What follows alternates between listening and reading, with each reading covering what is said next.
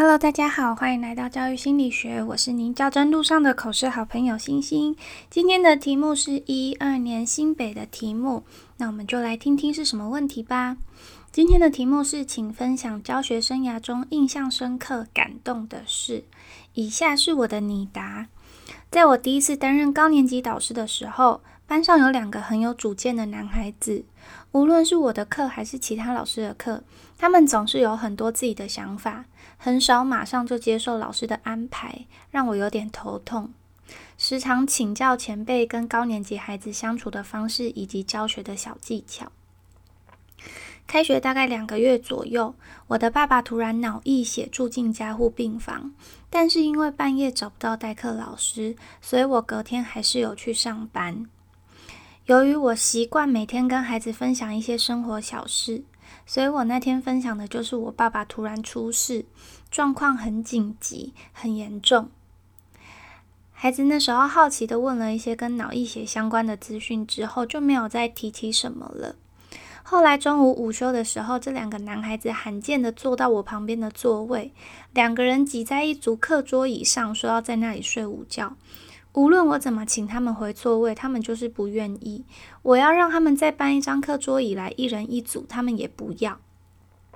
然后就这样，两个男孩子挤在一组课桌椅，竟然还睡着了。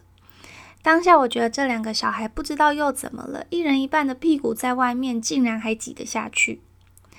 当天下午的下课时间，这两个孩子有事没事就绕到我旁边来，一下拿我桌上的小饰品去玩。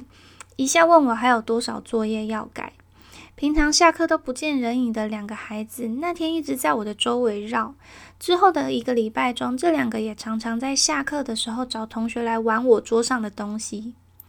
后来某天放学前，这两个孩子跑到我旁边来，对我深深鞠了一鞠躬，然后说：“老师，我知道你担心你的爸爸，希望我们这样陪你能让你开心一点。”然后就回去了。留下傻在原地的我。原来这原来这两个我觉得调皮捣蛋的孩子是在用他们的方式关心我跟陪伴我。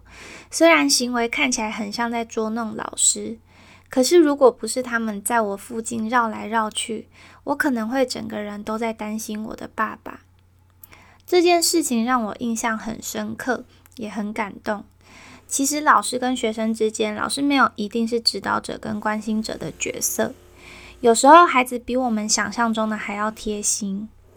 后来我向两位家长分享这件事，也跟家长还有孩子道谢。两位家长都很惊讶，跟我说：“孩子一定是因为很喜欢我，才会用他们想得到的方式来陪我。”谢谢我没有在两个孩子看起来很像在调皮的时候把孩子推开，让孩子可以在这个机会跟我建立起更紧密的师生情谊。现在这两个孩子都已经国中三年级了，他们还是会常常跟我联络，跟我分享在校园的点点滴滴。以上是我在教学生涯中印象很深刻也很感动的事，谢谢委员。好，有些题目会让人家想到一些嗯故事，那这个故事其实是可以拿来跟委员做简短的分享，那可能回答起来架构性会没有这么的强，但是。应该是会让人想要继续听下去，所以在故事说完之后，最后再放一个小小的结论就可以了。像我今天放的结论就是：诶，其实老师不一定都是指导跟关心者的角色，有时候孩子调皮捣蛋是他关心我们的方式。那以上就是我今天的分享啦，我们就下周再见喽，拜拜。